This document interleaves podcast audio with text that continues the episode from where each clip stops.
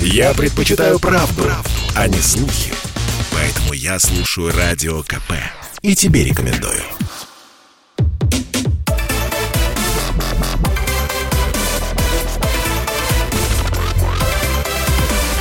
Радиорубка.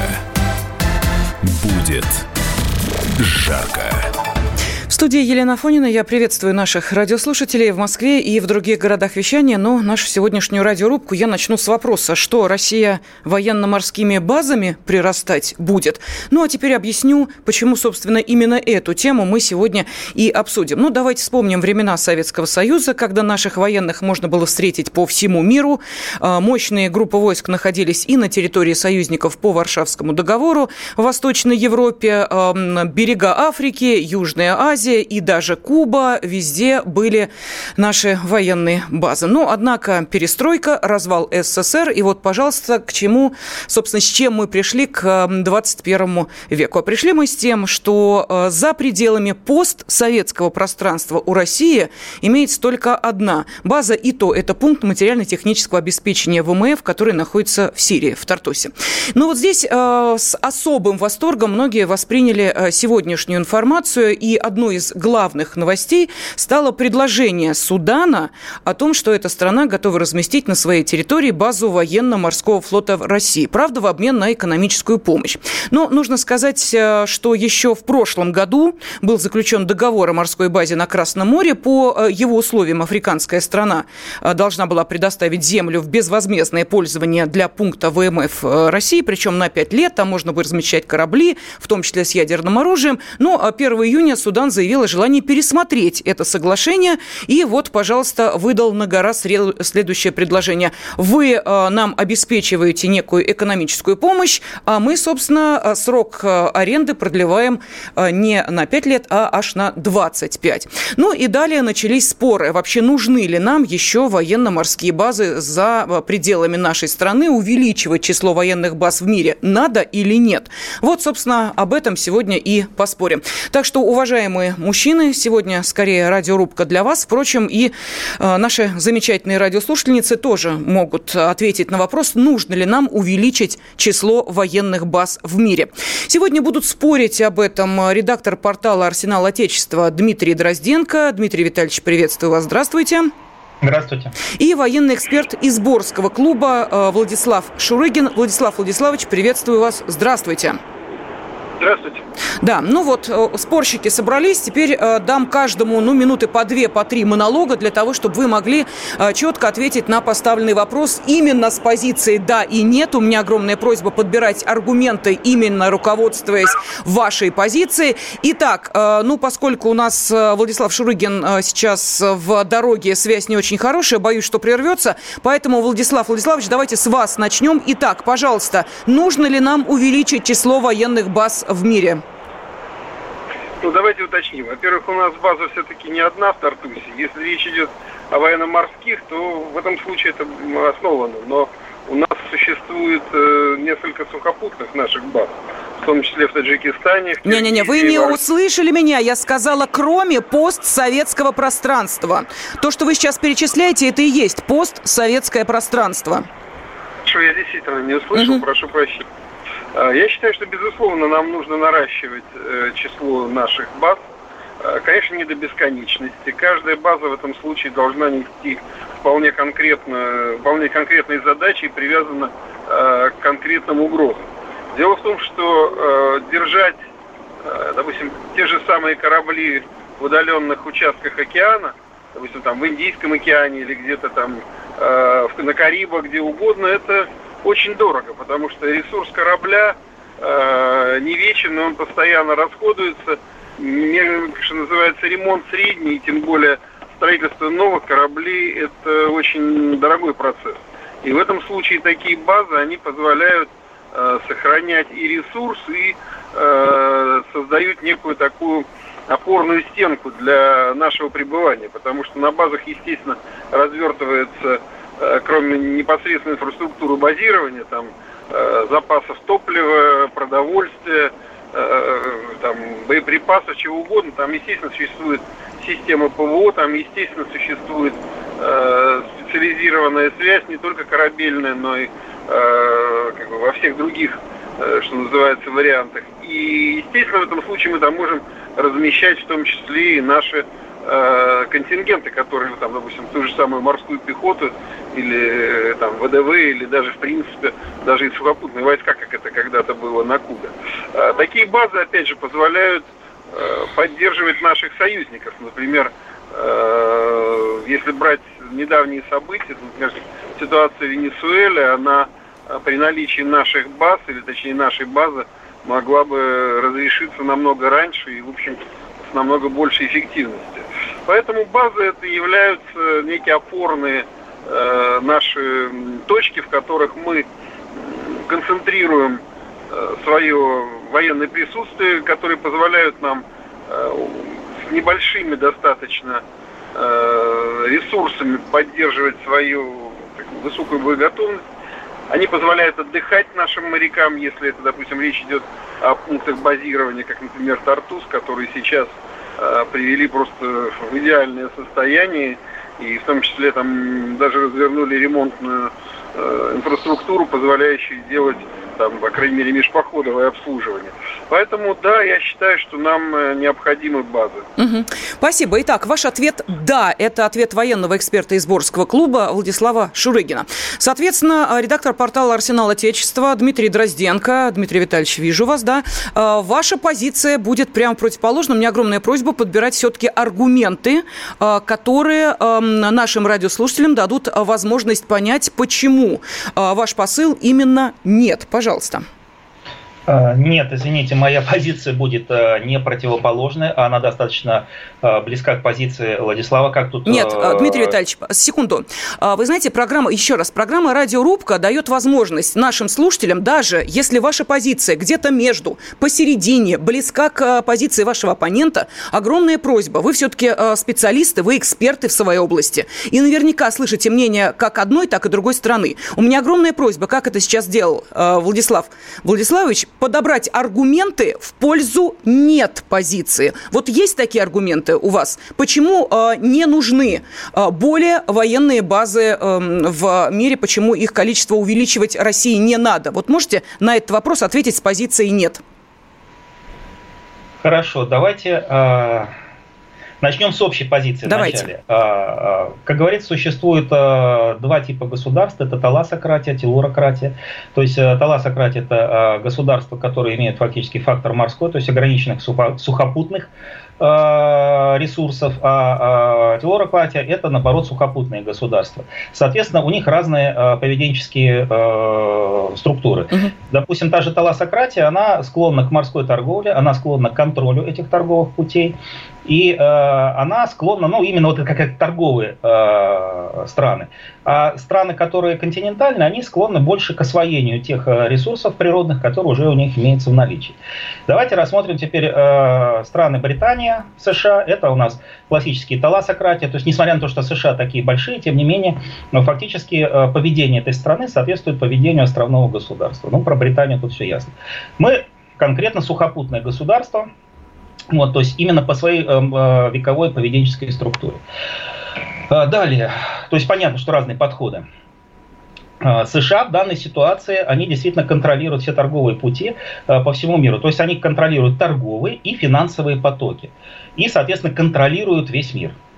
Тут не надо этого стесняться, это действительно так и есть. Когда-то в противовес Соединенным Штатам существовала супердержава Советский Союз, а, которая могла это дело противопоставить американцам и э, противопоставляла с помощью, опять же, системы проецирования своей силы, э, не только экономической, но и военной. То есть это был э, наш мощный э, океанский военно-морской флот, который присутствовал везде, абсолютно. У нас присутствовали военно-морские базы, везде, то есть были даже вот в побережье, самом ближнем побережье Америки, это э, на Кубе.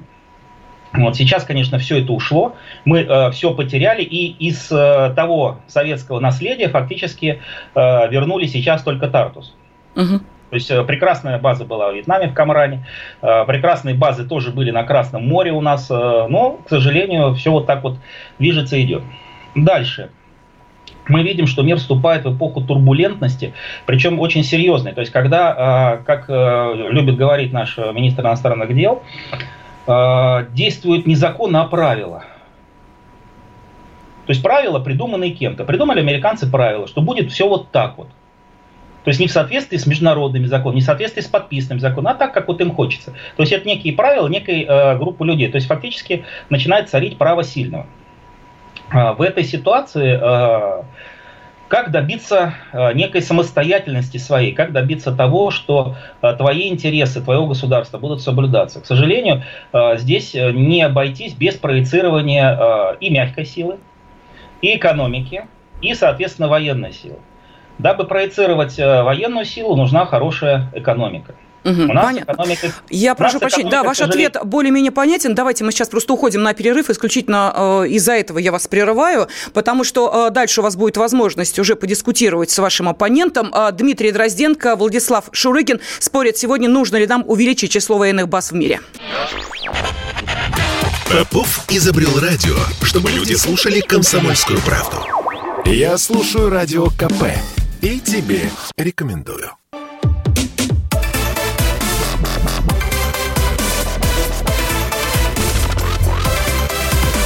Радиорубка.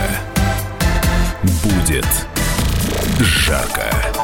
Нужно ли нам увеличить число военных баз в мире? Вот сегодня об этом и спорим. Но объясню почему. Одной из главных э, тем сегодня стало предложение Судана. Эта страна готова разместить на своей территории базу военно-морского флота России в обмен на экономическую помощь. Э, Судан рассчитывает, что Москва предоставит республике пакет экономической помощи в течение пяти лет эксплуатации объекта, но готовы взамен продлить срок его аренды до 25 лет. И вот здесь как раз и возникает возникает тот вопрос, а, который сегодня обсуждают а, и с разных точек зрения рассматривают военный эксперт из Борского клуба Владислав Шурыгин и редактор портала «Арсенал Отечества» Дмитрий Дрозденко. Это ответ на вопрос нашего радиослушателя из а, Волгограда, который написал следующее. Вопрос сугубо профессиональный, не социальный. Авторитетнее на него ответят военные специалисты, хорошо знающие возможности техники и экономическую часть этой темы. Вот, собственно, Владимир из Волгограда на ваш вопрос вопрос я и ответила, поскольку в нашей радиорубке сегодня принимают участие именно такие специалисты. Ну вот давайте зачитаю несколько сообщений. Из Латвии нам пишут, боюсь представить, какими словами будут э, партнеры России называть страну, помимо нам всем известного агрессоры, если вы еще поставите где-то свои базы. А, Юрий из Финляндии пишет, у американцев по всему миру баз полно.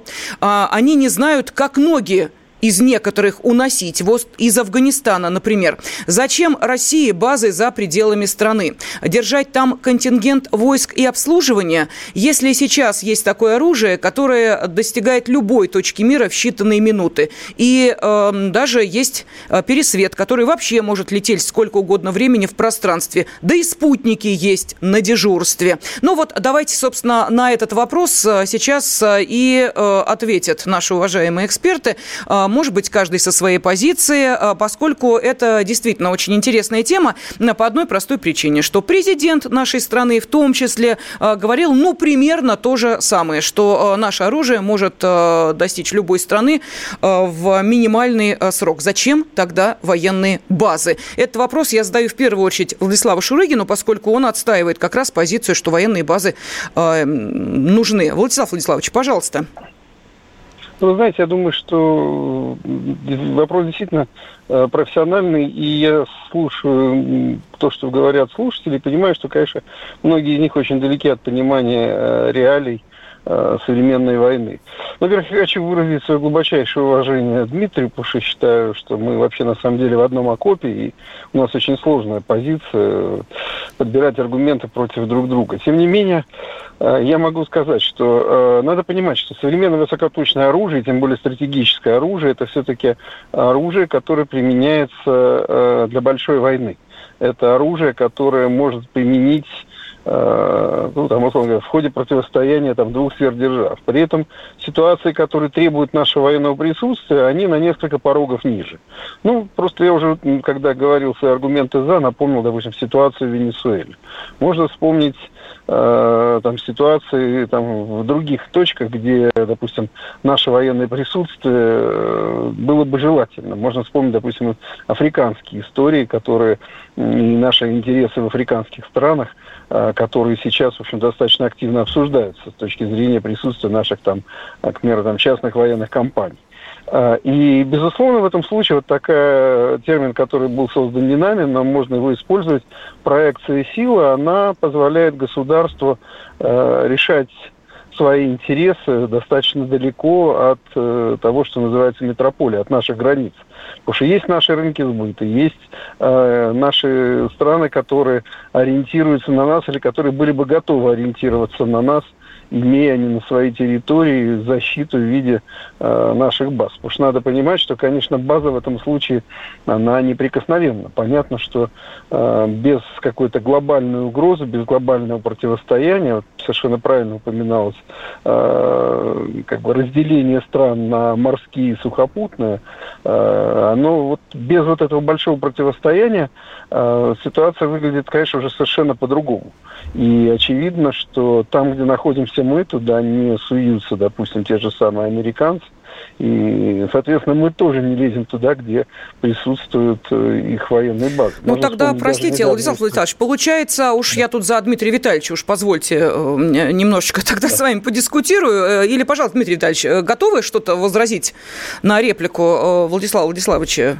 Потому что меня как-то зацепило, что эм, значит, мы не лезем туда, где есть американцы, американцы не лезут туда, где есть мы. Если учесть, что наших военных баз... Вот здесь, кстати, а, я тоже не очень понимаю, цифры разнятся. Не говорите помолчите? То 6, то 9, да. А, так вот, пожалуйста, что вы-то скажете по этому поводу? Ну, в принципе, да, действительно, вы э, четко поймали этот э, посыл, который э, сказал Владислав. Тот момент, когда стоим мы, не лезут американцы, или наоборот, это давно ушло в прошлое, потому что, ну, как я говорил, мир находится в эпохе действительно серьезной турбулентности и лезут везде. То есть неважно, кто куда и э, работает право сильно. Давайте посмотрим на тот же э, Судан. То есть когда было подписано соглашение о э, пункте материально-технического обеспечения, у нас так э, военно-морские базы называются, ну вообще базы. То есть это игра слов, назовем mm-hmm. так, еще со времен Советского Союза. Вот, э, сразу же буквально э, в считанные месяцы начали действовать американцы. И методом э, мягкой силы, то есть политическим давлением.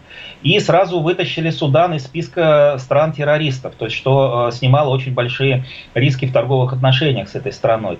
И сразу же представитель США предложил от МВФ, не от Соединенных Штатов, от МВФ, двухмиллиардный кредит опять, они помощью кредита называют. И, кстати, никогда не прощают эту помощь, потому что, во-первых, МВФ международная организация, пусть даже подконтрольная США, и фактически э, там и наши деньги находятся. Uh-huh. Вот и третье, сразу же туда зашел скоростной военно-морской корабль э, Соединенных Штатов, и потом эсминец зашел, и там целый министр его встречал. Ну вот э, вся эта цепочка, которая э, сразу пошла вот э, именно э, в процессе переворота. То есть американцы нас отжали там очень быстро. И ситуация, которая творится вообще на африканском континенте, то есть есть страны, где э, базируются по несколько стран, то есть, допустим, Китай, э, Италия, э, Франция могут находиться фактически чуть ли не в одном порту. И э, самое главное, конечно, интересы э, Соединенных Штатов не сколько нас отжать, нас это отжать, если про Судан говорим, как бы это разумно. Э, ну, это попутный успех. Э, основное это, конечно, противодействие э, экспансии Китая в регион, потому что, ну, Китай для них представляет реальную э, угрозу.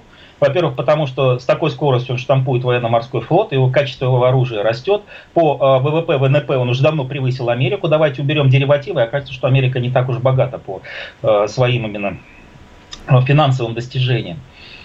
Вот. То есть именно вот эти цели. Поэтому, да та же, господи, Сирия, мы присутствуем официально, американцы нет. Так что с так. этим аргументом, пожалуй, ну, я не соглашусь. А Давайте, да, вот понял, что ага. с пожеланием, что базы нужны для проекции силы, тут все правильно сказано. Угу. Пожалуйста, что скажете? Ну, я здесь, наверное, просто уточню, наверное, не очень четко проговорил. Речь идет не о развертывании баз по процессе, когда вырабатываются все дипломатические процедуры, получаются разрешения, а я говорю о той ситуации, когда уже база находится. В той же самой Сирии совершенно правильно э, было упомянуто, но надо понимать, что у нас существует очень жесткий раздел с американцами в Сирии, который ни одна из сторон не нарушает.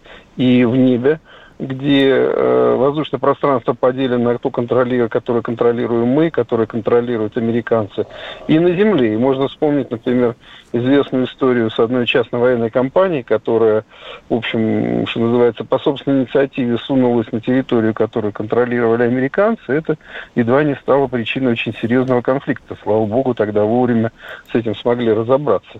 А, я говорю в этом случае, когда уже действительно базы находятся и базы стоят. А совместные пункты совместное пребывание там э, в различных портах, это абсолютно нормально. Можно вспомнить историю нашего варяга, Э, который находился в порту Чемульпо, и там находилось, по-моему, если не ошибаюсь, порядка еще восьми кораблей из других стран, там и Франция, и Британия, и США, то есть это э, как бы нормально. Мы в этом случае говорим скорее все-таки о присутствии наших баз.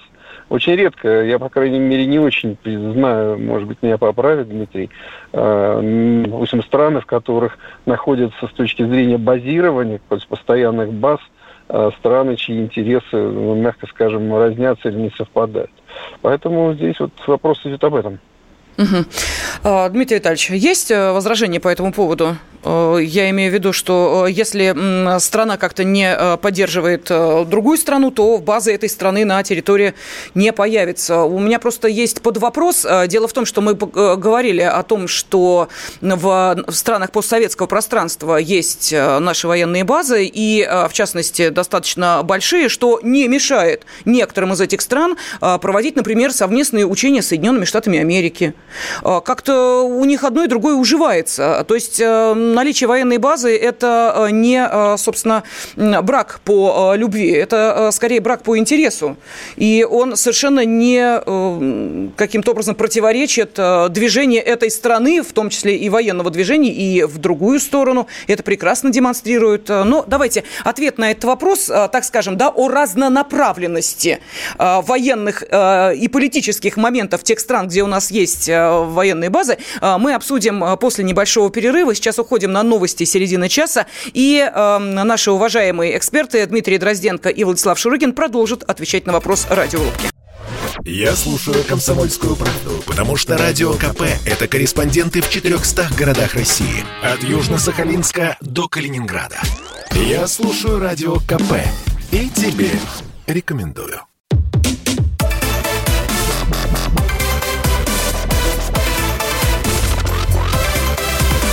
Радиорубка. Будет жарко. Нужно ли нам увеличить число военных баз в мире? Ну, то есть наше российское присутствие в разных странах. Вот с такой эм, позиции и обсуждаем мы сегодня э, тот вопрос, который возник из-за того, что Судан сегодня заявил о том, что готов разместить на своей территории базу военно-морского флота России, но, правда, в обмен на экономическую помощь. И вот здесь возникает вопрос, а нужно ли нам увеличивать число военных баз в мире, да или нет? Ну, а спорит об этом в прямом эфире редактор портала «Арсенал Отечества» Дмитрий Дрозденко и военный эксперт из Борского клуба Владислав Шурыгин. А, Дмитрий э, Витальевич считает, что ну, экономически сложновато будет нашей стране потянуть и угнаться за Америкой, у которой, как известно, почти 800 военных баз по всему миру. У нас и десятка не наберется. Ну, а Владислав Владиславович э, уверен, что э, да, нужно, потому что это эм, некое узаконивание российского присутствия в той или иной точке мира. Кого поддержите вы, пожалуйста, можете отправлять ваши сообщения на WhatsApp, Viber, Telegram и SMS. Зачитаю некоторые из них. Итак, что нам пишут? А, тут надо выбирать то, что важнее для нас. Базы наши везде – и отток денежек из нашего кармана. Или задумываться и сэкономить наши средства. Правильнее было бы а, подтянуть наши подлодки с ядерными ракетами к вражеским берегам, пишут нам из Свердловской области. Далее, что еще? Не слишком ли мы э, сыпем нашу помощь направо и налево? Э, Москва пишет, две-три базы нужны для дозаправки флота. Э, Константин из Свердловской области Швейцарии нигде базы не строит и без них живет очень богато. А вот Ростовская область, Игорь, предлагает нам, наоборот, предложить Судану за вознаграждение разместить военную базу на территории России. Глядишь, продолжает Игорь из Ростова-на-Дону, российским пенсионерам лишняя копеечка перепадет. Но мы сейчас к этому вопросу, кто и за что должен платить, обязательно вернемся. Но давайте сначала спросим мнение экономиста Михаила Делягина. Один очень толковый американский экономист сказал, что если у американцев в ночь исчезнут их военные базы, то утром Америка обанкротится. Военные базы – это, как говорят военные, проецированные силы. То есть это влияние, это власть. Если, конечно, эта база используется по назначению, а не является группой заложников, о которых все забыли. И власть – это то, что обеспечивает прибыль, простите. Это то, что обеспечивает безопасность вашего бизнеса, то, что обеспечивает лояльность местных там ханов или царьков. Военные военная база, которая используется правильно, это признак власти вашей власти над соответствующим регионом или вашего влияния в соответствующем регионе. Если вы это свое влияние не способны конвертировать в деньги, не способны зарабатывать на этом влиянии, ну, это ваши проблемы, это свидетельствует о вашем интеллекте. Но без военной силы зарабатывать достаточно сложно. У нас очень много проблем внутренних, но для того, чтобы решать внутренние проблемы, нужно иметь возможность зарабатывать деньги за рубежом. Нужно, чтобы иностранцы, грубо говоря, работали на нас. Уж извините за колониализм. Без военных баз обеспечить это почти невозможно. Да, безусловно, не в каждой точке мира должна быть наша база, военная база должна быть активом, а не пассивом и так далее, но в принципе военные базы абсолютно необходимы. Я бы открыл в Стамбуле, в Гиблартаре, в Суэцком канале, в Панамском канале, но кто ж мне даст? Африка — это регион, в котором население вырастет вдвое в обозримом будущем. Они бедные, конечно, они не очень культурные, но они будут что-то потреблять, и э, для обеспечения этого потребления им вполне можно будет что-то продавать. Но для того, чтобы вы могли продавать, чтобы вас не грабили, нужна военная сила. В Венесуэлу наши отправили порядка 100 или 120 военнослужащих, и на этом разговор разговоры о государственном перевороте в Венесуэле закончились. Венесуэла – это место, где мы можем при желании разместить свои стратегические бомбардировщики для того, чтобы американцы были поспокойнее. Второе. Венесуэла – это обладатель самого крупного в мире нефтяного запаса. То есть мы сделали хороший бизнес, мы обеспечили суверенитет неудачливый, но не самой, так сказать, плохой стране мира, и на этом неплохо зарабатывает российский государственный бизнес. Камарани во Вьетнаме – это потрясающе хорошая бухта, это практически новый Сингапур должен был бы быть. Наши этого не сделали. Вьетнамцы тоже по каким-то причинам тормозят. Но под нашим контролем это мог бы быть новый Сингапур или новый Гонконг, просто потому, что э, мы могли бы это сделать как страна, не участвующая непосредственно в азиатско-тихоокеанском бизнесе. И, соответственно, поэтому нам бы доверяли как третьей стороне. Мы эту возможность упустили. На Кубе в Лурдесе мы слушали из Лурдеса всю Америку. Мы знали, о чем два сотрудника Пентагона говорят с друг другом по телефону благодаря Лурдесу. При этом мы еще оскорбили кубинцев страшно, уйдя из Лурдеса без согласования с ними. Ну, я объясню, почему, собственно, э, разговор эм, сейчас, э, мы слышали экономиста Михаила Делягина, коснулся э, нескольких стран. Я просто напомню, что эта тема тоже, кстати, очень так активно обсуждалась. В 2014 году министр обороны Сергей Шойгу заявлял о том, что Россия намерена увеличить количество военных баз за рубежом и ведет переговоры с рядом стран, в том числе с Вьетнамом, Кубой, Венесуэлой, Никарагу, Сейшельскими островами и Сингапуром. Но помимо наших уважаемых экспертов, Дмитрий Дрозденко, Владислав Шурыгин. А, к нам присоединяется заместитель президента Российской Академии ракетных и артиллерийских наук по информационной политике Константин Севков. Константин Валентинович, здравствуйте. Здравствуйте. Ну, у вас, э, вас, честно говоря, проще сейчас задача, потому что наши уважаемые спорщики должны находить аргументы для того, чтобы четко обозначить мою позицию «да» или моя позиция «нет», а у вас э, есть возможность немножечко, вот знаете, в этом, в ответе на этот вопрос э, варьировать. Итак, э, как вы ответите, нужно ли нам увеличить число военных баз в мире?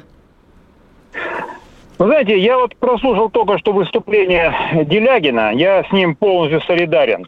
Но есть некоторые нюансы. Когда Делягин упоминал про закрытие Лурдеса и ряда других объектов, в том числе Камрани, э, в тот период э, вот эти объекты закрывались не благодаря тому, что не хватало денег или еще чего-то. Это был прямой саботаж, политический саботаж, откровенно антироссийская акция со стороны правящей элиты России. Все надо четко понимать. Предательство интересов России, открыто говорю, без всяких. Те, кто стоял у руля и кто это дело закрывал, они были предателями. Вот это первый момент. Теперь по существу того, что вот говорилось. Абсолютно точно с целью и смысл развертывания баз изложил Делягин. Я не буду повторяться. Они действительно абсолютно нужны. Но есть и военно-технические аспекты. Э, для того, чтобы база была действительно эффективной и позволяла проецировать силу, необходимо, чтобы на этой базе была развернута соответствующая группировка сил и средств. Она должна иметь мощную противовоздушную оборону. На ней должна базироваться э, более-менее приемлемая по численности корабельная группировка, как ближней морской зоны, ну, обеспечивающие непосредственное прикрытие, так и дальней морской зоны. Должны размещаться береговые ракетно-артиллерийские войска, группировка какая-то определенная, способная обеспечить прикрытие базы от ударов с моря. Должна базироваться группировка авиации. И все это дело должно быть э, обеспечена боевая устойчивость, э, соответствующей группировкой сухопутных войск и морской пехоты. Поэтому для того, чтобы иметь достаточное количество баз, в первую очередь необходимо иметь необходимую численность, достаточную численность, большую численность сухопутных, не, вооруженных сил Российской Федерации. Соответствующий флот. Теперь пойдемте по ситуации. Да, нужная база, которая у нас развернута в настоящее время в Картусе, военно-морская база и соответствующая база авиационная в Мимиме. Она жизненно необходима, она контролирует восточную часть Средиземноморья и самое главное, обеспечивает прикрытие от ударов э, из зоны Восточного Средиземноморья э, по э, объектам на территории Крыма вообще Южной России силами палубной авиации, да и тактической авиации со стороны аэродромов Турции.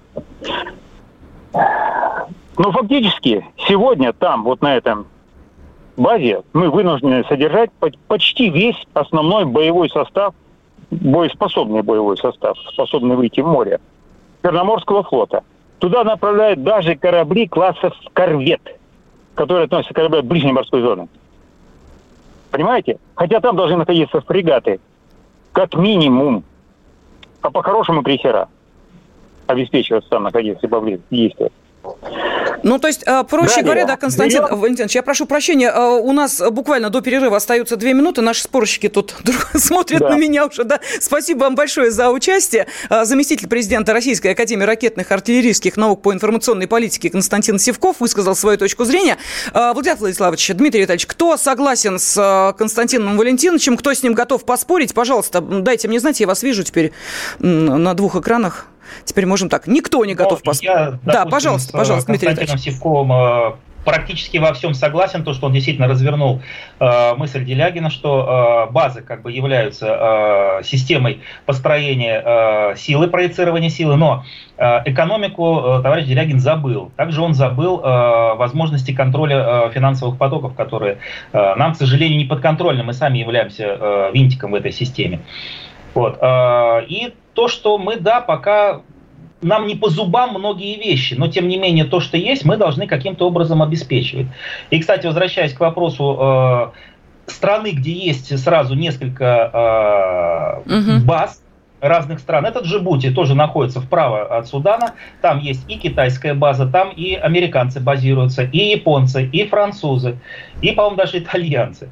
То есть вот именно там находится как бы вот этот э, кусочек вот этих небольших баз, которые, в принципе, э, целью которых является контроль э, восточной конечности Красного моря, южной конечности и Аденского пролива. Хорошо, давайте мы тогда сейчас э, уходим на перерыв. Все-таки я хочу получить ответ на свой вопрос. Присутствие э, военной базы России в той или иной стране означает ли э, приверженность этой страны э, нашим, собственно, э, российским представлениям о мироустройстве? Или э, это некая церемония, ничего общего с реальностью не имеющая? Послушай, дядя, Радио КП. Ведь недаром я его слушаю. И тебе рекомендую.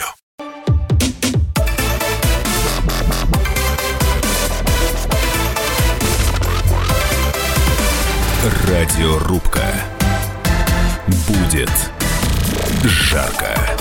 Нужно ли России увеличить э, число военных баз в мире? Да или нет? Ответ на этот вопрос отправляйте на WhatsApp, Viber, Telegram и SMS плюс 7 967 200 ровно 9702 или звоните по телефону прямого эфира 8 800 200 ровно 9702. Сегодня об этом спорит редактор портала «Арсенал Отечества» Дмитрий Дрозденко и военный эксперт из Борского клуба Владислав Шурыгин. Несколько сообщений зачитываю. Э, нам пишут, э, создайте какую-нибудь крутую ракету, дешевле обойдется. Или вот, например, э, американцы не знают, как от своих баз освободиться освободиться. А тут Севков сказал, что э, надо почти всю армию держать на этих базах. В России нет столько населения, чтобы охранять свою территорию, еще какие-то базы за рубежом. Вот такие комментарии. Я же хочу добавить следующее. А действительно, зачем военные базы, э, если, например, э, тот же самый вот президент Беларуси Александр Лукашенко несколько лет назад э, сказал о том, что, цитирую, «Мы в военно-политическом союзе с Россией. Будут здесь базы, не будут, разницы абсолютно никакой. Мы эту базу не размещаем не потому, что хотим вам или кому-то показать, что мы суверенные и независимые. Мы ее не размещаем, потому что она здесь не нужна. Время подлета любого самолета с территории России, если в этом будет необходимость, 3-5 минут. Зачем тогда здесь база? Точка. И возвращаясь к тому, о чем я спрашивала, спрашивала. У нас есть ОДКБ, а, у нас есть э, военные базы на постсоветском пространстве. Однако мы видим, как те страны, которые являются членами ОДКБ или в которых размещены наши военные базы, прекрасно проводят совместные учения, например, с Америкой, со странами НАТО. Давайте вспомним Казахстан, учение «Степной орел» и что? И что дальше? Вот э, если это, ну, вот что нам дает э, военная база? Пожалуйста, да. Ну, давайте уточним. Первое, все-таки в Казахстане у нас нет военных баз. Я сказала, или там... члены страны, члены ОДКБ, Казахстан, или, например, те страны, где у нас есть военные базы. Да, пожалуйста. Угу. Вы знаете, это разные истории. Э, Беларусь и заявление Лукашенко, они скорее связаны э, с неким политическим контекстом прежде всего. Потому что мы, например, несколько раз э, вели переговоры и мы были бы заинтересованы, э, в том числе и иметь как минимум аэродром подскока, которым мы можем пользоваться э, по своему усмотрению. Но при этом надо сказать, что у нас совершенно интегрированная система ПВО уже много лет, и вообще наши вооруженные силы достаточно сильно интегрированы друг в друга. И это, кстати, гарантия прежде всего и политической стабильности того же самого э, Лукашенко. Э, если говорить, скажем, о других республиках, то, повторюсь, здесь надо понимать еще одну вещь. Мы говорим только о военном аспекте э, баз, но есть еще и э, ну, то, что называется дипломатический или геополитический. Обычно при военной присутствии это является уже неким таким верхним этажом взаимодействия с тем или иным правительством, с той или иной страной это уже последняя точка фактически, тогда, когда начинают разворачиваться в том числе отношения в военной сфере. Я в этом случае не беру торговлю оружием, а я имею в виду именно военном присутствии. И если мы вспоминать Судан, то ведь Судан просто за эти, за эти полтора года там просто очень сильно поменялось политическое руководство, потому что то руководство, которое изначально пошло на то, чтобы на предложение Э, как бы нашей базы, и потом аккуратно было отодвинуто в сторону, пришли другие люди, которые тут же начали, э, как бы сказать, вести очень активные контакты с американцами, и сейчас как бы возвращение связано опять же с тем, что там тоже поменялась внутриполитическая ситуация. Поэтому э, базы всегда являются еще и частью нашей дипломатии, потому что они, как я уже в самом начале сказал, с одной стороны дают возможность Э, ну, местным правительством, не будем называть режимом, но местным правительством э, достаточно спокойно себя чувствовать. Вот Михаил очень вовремя вспомнил там, про посылку нашего контингента в Венесуэлу. И я уж не говорю в этом случае о нашем появлении в Сирии. Поэтому э, в этом случае очень редко все-таки ситуация, при которой военные базы, кстати, возвращаясь к Джибути, Э, насколько я помню, поправьте, если я не прав, но там же э, фактически идет мандат международной операции. Поэтому так все дружно и присутствуют на этой территории, а не потому, что все там захотели себе автономно базы э, повтыкать. Поэтому, как бы подытоживая спич и передавая слово, повторюсь, без баз мы все равно не сможем. Хорошо. Базы – это наши как сказать, Понятно. наше проецирование. Да. да, я тут приводила пример Казахстана и Степного Орла. Вот Таджикистан тоже с Америкой совместное учение проводила. Как вы понимаете, там-то как раз у нас база достаточно такая мощная. А, Дмитрий Витальевич, вот вам хочу вопрос задать. Времени немного, но тем не менее. Вот тут предлагали некоторые наши радиослушатели, может быть, нам использовать, ну, гипотетически, да, военные базы России на территории других государств за деньги. Вот чтобы не мы платили, а чтобы нам платили. Вот Америка же выступала с таким предложением. Давайте, говорит, платите, а мы будем вам безопасность обеспечивать. Красота, да и только. Может быть, и мы также. Ну, чтобы выгодно-то было всем, а? Как считаете?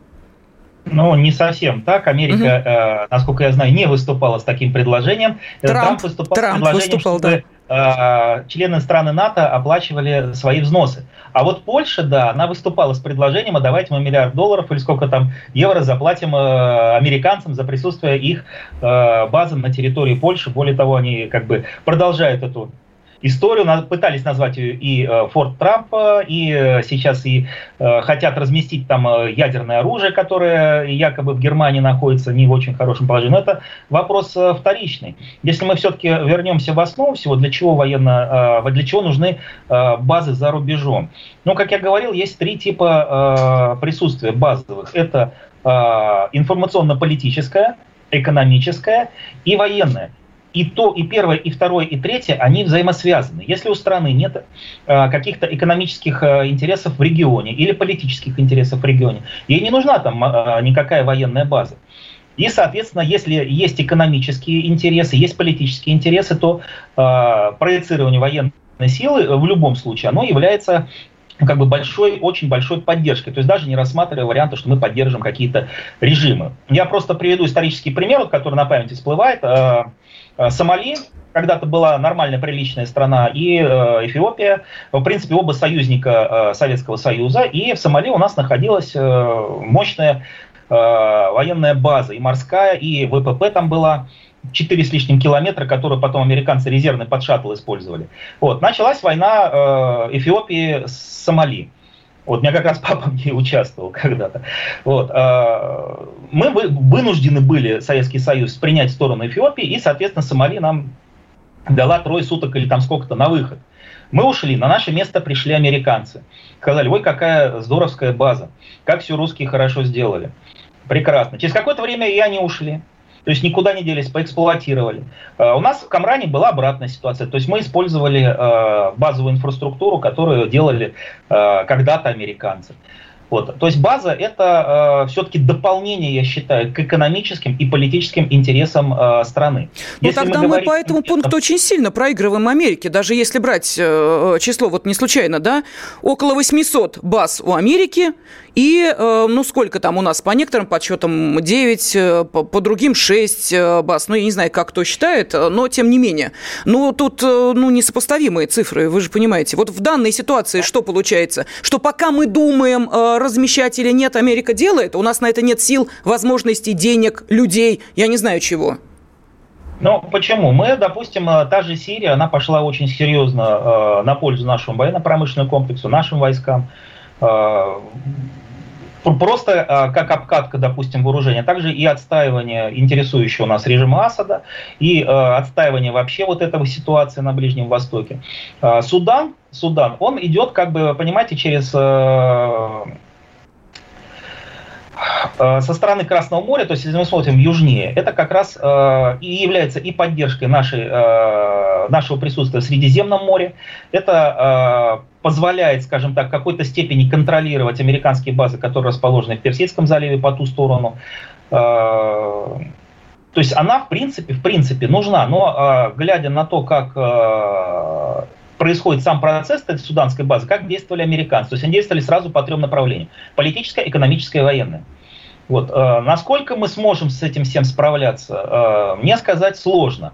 Это опять-таки зависит от э, состояния именно нашей экономики. Вооруженные силы у нас хорош, хорошие, боеспособные. Тут как бы не хватает только количественного реплицирования э, для именно развития по всему миру. С экономикой сложнее. То есть ну что, что будет... Цифрами поиграем, да? 3 э, триллиона рублей э, на оборону в 2021 году выделяет наша страна, 740 миллиардов долларов военный бюджет на 2021 год США. Но это вот если про цифры, они открыты, пожалуйста, в данной ситуации все ясно. Владислав Владиславович, есть что возразить Дмитрию Витальевичу? Ну, воюют не деньги. Воюют, воюют не деньги.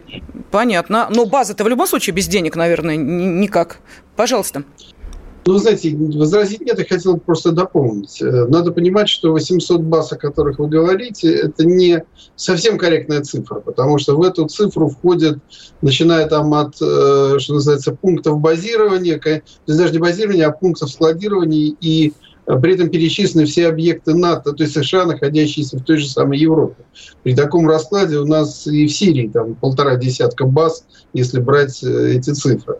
Здесь вопрос действительно присутствия. А, безусловно, Америка много лет, особенно после краха нашей страны, Советского Союза, после нашего ухода, она застолбила практически все те регионы, которые традиционно опирались на нас. И, конечно, в этом случае надо отдавать себе отчет, что мы действительно э, в этом отношении очень сильно им проигрываем. Но у нас есть и сильные стороны. Есть регионы, где американцы как ни совались, они не смогли закрепиться. Они не смогли закрепиться в Средней Азии, например. И в Афганистане они пробовали 20 лет, и в Киргизию залезли, и даже в Узбекистане успели Понятно, побывать. то есть еще посражаемся. Спасибо. Владислав Шурыгин, Дмитрий Дрозденко, как ответили наши радиослушатели? А, нужно ли увеличить число военных баз за рубежом? Да, сказали 67%, нет 33%. Радиорубка.